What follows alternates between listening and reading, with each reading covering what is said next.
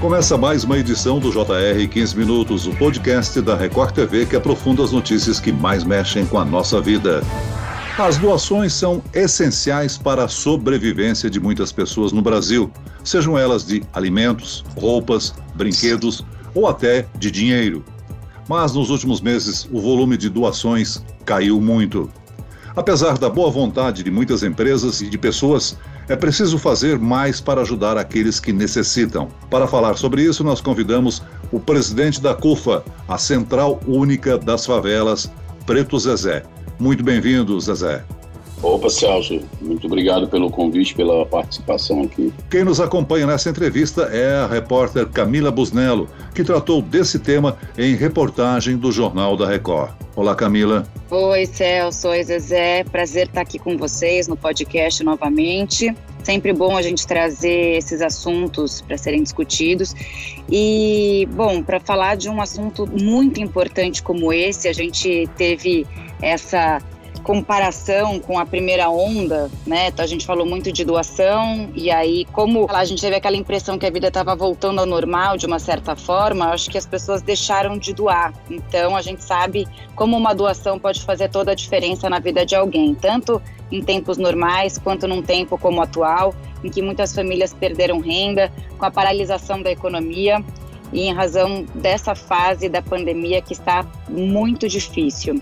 São muitos que precisam de uma ajuda, daqueles que podem colaborar, né? Tem a outra ponta ali, muita gente que pode colaborar e às vezes não sabe como fazer. Seja uma ajuda pequena ou grande, né, Zezé? Você pode falar melhor sobre isso para a gente?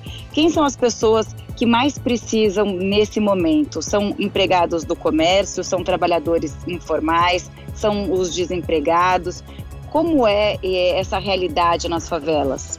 A gente tinha, num primeiro quadro, que era o ano de 2020 inteiro, um perfil já estabelecido. A gente já sabia que as favelas seriam as mais sacrificadas durante a pandemia, né? Porque parte dela não ela é composta de pessoas que estão nos serviços essenciais, né? Então, a massa hospitalar, o cara do posto de gasolina, a mina do supermercado, o rapaz da farmácia, o gari, é, o porteiro, a lavadeira, as pessoas que estão fazendo o país andar, que são consideradas os serviços essenciais, né? Que, que mantêm esses serviços andando. Embora, do ponto de vista da prioridade de vacinação, elas ainda não constam nessas listas, mas vamos lutar para que sejam. Isso era uma parte das pessoas desse lugar. A outra parte era que estava na favela, que já estava ali na, no subemprego, na informalidade, já tinha um grande número de desempregados no Brasil, e essas pessoas já eram socialmente isoladas de direito. Então vamos pegar um exemplo, você fala de álcool em gel, mas 40, mais de 40% delas não têm acesso regular água e sabão para lavar as mãos, que é, o, é o, a, a, forma de se proteger mais básicas em relação ao Covid. Aí você tinha esse quadro, mas você ainda não tinha estrangulamento do sistema de saúde, você não tinha um colapso, né? Você tinha ali doações, a sua CUFA mobilizou aí é, mais de 5 mil favelas, mobilizou muitos parceiros privados, né, grandes fundações, lideranças empresariais, e mobilizou 180 milhões de reais, atingindo 5 milhões de pessoas. Quando chega o final do ano, é como você falou aí, é, Camila, a gente esperava não entrar assim, ah, vai num passo de mágica, virou o ano, vira tudo. Não, mas a gente entraria num ascendente de superação dos problemas. O que a gente vê é que a coisa piorou, né, com a questão do desemprego aumentando, os três meses já sem auxílio, é, o sistema de saúde em colapso, o aumento do contágio, gente morrendo em casa e agora o advento da fome.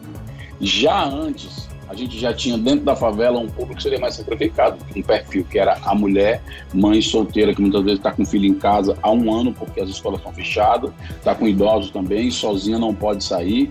Então, é por isso que a gente lançou o programa Mães da Favela né? E agora a gente obrigatoriamente foi obrigado a reativar, né? Obrigatoriamente devido à situação de fome.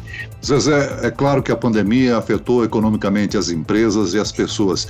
Esse pode ter sido o motivo da queda nas doações nos últimos meses? Com certeza, né, Celso? Porque a, a, própria economia, eu acho que também tem uma coisa do cansaço. As pessoas acreditavam psicologicamente que a gente ia dar uma virada, né? O brasileiro tem muito disso, mas não é o que aconteceu.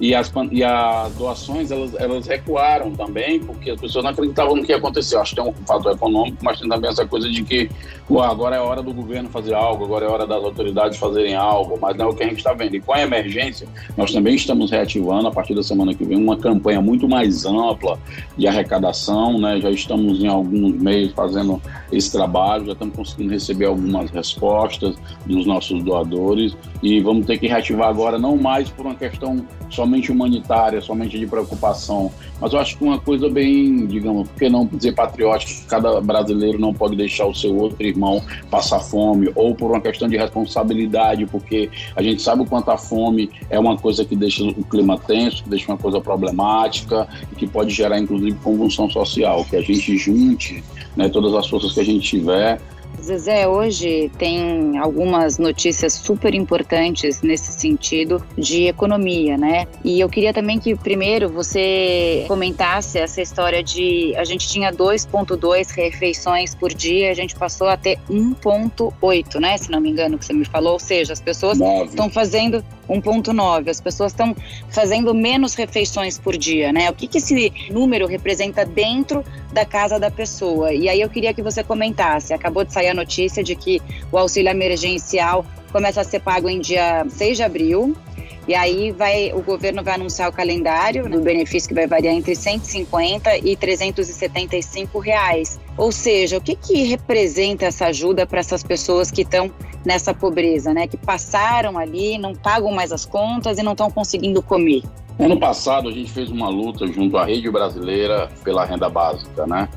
É, e a gente conseguiu elevar de 200 para 600 o auxílio emergencial, que causou um impacto muito grande do ponto de vista econômico, inclusive como a nossa economia é baseada em arrecadação de tributos a partir do consumo, a maioria, 96% dessas pessoas, elas com dinheiro do auxílio emergencial no passado foram comprar comida e 66% delas compraram comida para parentes e amigos.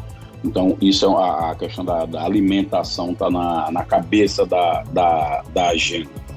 Você está há três meses sem auxílio. O auxílio agora parece que vem pela metade do valor do que era uh, o ano passado. E se você tem ideia, ano passado o auxílio emergencial ele foi a maior transferência de renda nos últimos 10 anos.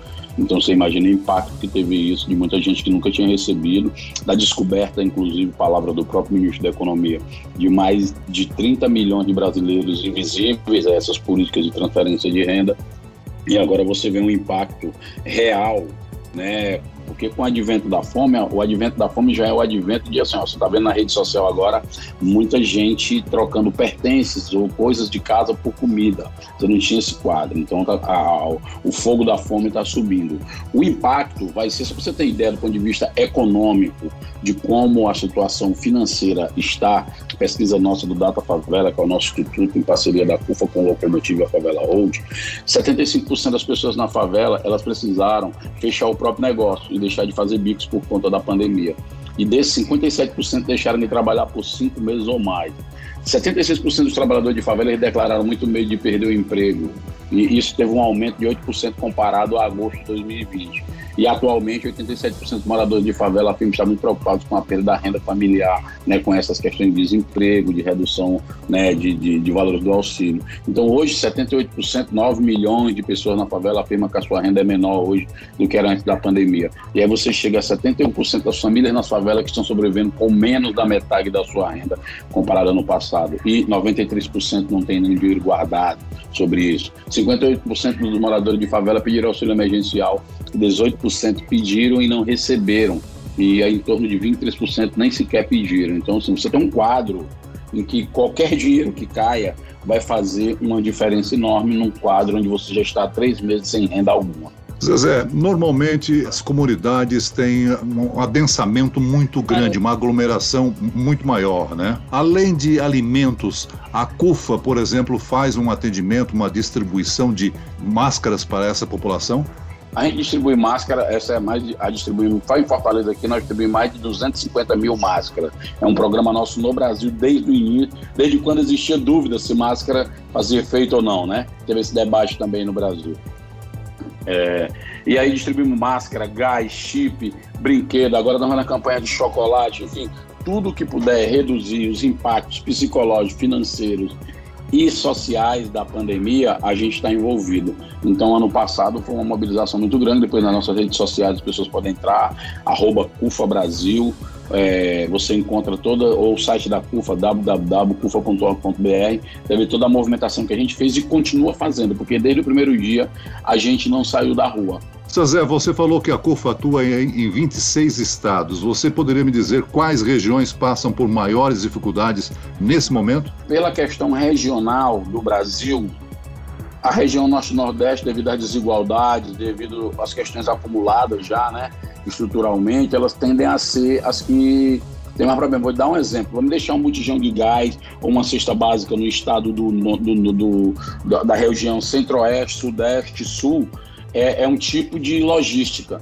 Para mim, fazer esse botijão chegar lá no Acre, lá em Roraima, lá em Rondônia, é, é, é outra dificuldade. É, outra, é, outra, é outro trabalho para ter. Até porque as empresas não estão lá, a logística é diferente, as questões de infraestrutura, mas mesmo assim a gente está conseguindo é, fazer essa ação. É, ontem mesmo a gente recebeu uma ação do Carrefour de 4 milhões de reais, que nós vamos fazer transferência de renda através de um cartão do valor de 100 reais para a mãe da favela, e com certeza a maioria vai para esses, essas regiões onde a situação está mais complicada, inclusive problemas se agravam. Veja o exemplo do Acre. No Amapá a gente teve, no, no norte, né? No Amapá a gente teve o problema da energia, no Amazonas do oxigênio, né? E agora no Acre, desde o início que a gente está lá, a gente já estava com surto de dengue, depois veio a pandemia, a questão da crise migratória e agora as enchentes. Então, assim, são problemas que vão se avolumando nessas regiões devido às desigualdades regionais do Brasil e que a gente tenta equilibrar na hora que uma empresa quer doar só em São Paulo, a gente comenta, pô, mas tem uma base de vocês lá no Amazonas, tem uma base de vocês lá no Amapá, que tal também pegar uma parte dessa doação e fazer lá também? Temos convencido as empresas a fazer essa descentralização desses apoios. Zezé, vamos falar um pouco da realidade, né? A gente está falando da crise de fome hoje, que é gravíssima e deve piorar. Hoje a gente teve também números do desemprego, são mais de 2 milhões e meio de brasileiros que entram nessa faixa de desempregados no Brasil, um triste número. Mas de qualquer jeito, a crise sanitária eu acho que é tão grave quanto a de fome hoje, né? Como as favelas estão lidando com a vacinação que é a esperança hoje que a gente tem para controlar a pandemia. E com as internações, as pessoas que voltam com sequelas para casa, como é esse dia a dia de quem pega a Covid e de quem tenta se livrar dela? É, tem vários elementos é, interessantes e desafiadores nessa questão, Camila. O primeiro deles é que algo em torno de 30 milhões de pessoas na favela, pesquisa nossa, elas estão em dúvida em relação à vacina, sobre o seu efeito. Então, tem gente que acredita que a vacina vai introduzir um chip, ela vai morrer, tem gente que acredita que vai alterar o DNA, que ela vai trazer outras doenças ou que ela não vai causar impacto vai causar mal-estar na sua saúde. Isso é muito sério porque tem a ver com qualidade e reputação da informação baseada em evidência científica. E a gente tem um grande desafio pela frente que é convencer. O outro é que a expectativa da vacina é, a gente não está vendo se cumprir na velocidade. É tanto que o vírus, o contágio, o número de mortes cada dia aumenta e isso corre mais rápido do que a chegada e a aplicação da vacina. Porque uma coisa é a vacina chegar, outra coisa é a logística para ela ir até o município e ser aplicada. Eu estou em Fortaleza, estou migrando para São Paulo agora, estou em Fortaleza, São Paulo e estou migrando para São Paulo, mas aqui em Fortaleza Ainda bem que ele está conseguindo algumas metas alcançadas. Uma semana foi 16 mil, agora 21 mil. Então a rede de saúde aqui em Fortaleza está bem é, preparada para esse processo da imunização. O que preocupa é a demora na questão da vacina, porque aí ela compromete, aumenta contágio, estrangula o sistema de saúde, entra em colapso, compromete a movimentação das pessoas, logo compromete a economia, porque não existe economia sem vida. E aí você cria esse clima que está aí com todos esses elementos juntos. Zezé, se a pessoa não tiver dinheiro, não tiver condições para doar, mas quer doar, digamos assim, uma espécie de assistência, de colaboração ao trabalho que vocês desenvolvem, como é que ela pode ser aceita nessa cadeia? Entra lá no site da gente, www.cufa.org.br, tem uma aba lá, voluntários.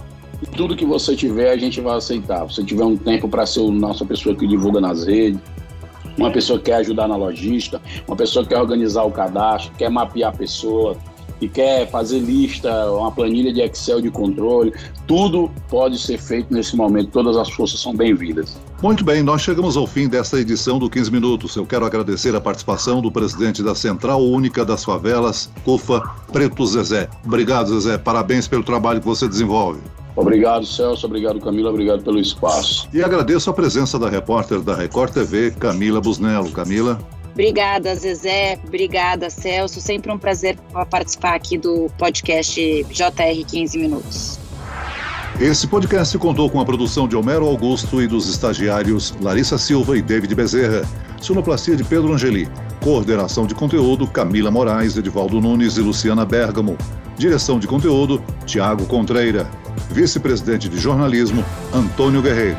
E eu, Celso Freitas, te aguardo no próximo episódio. Até lá!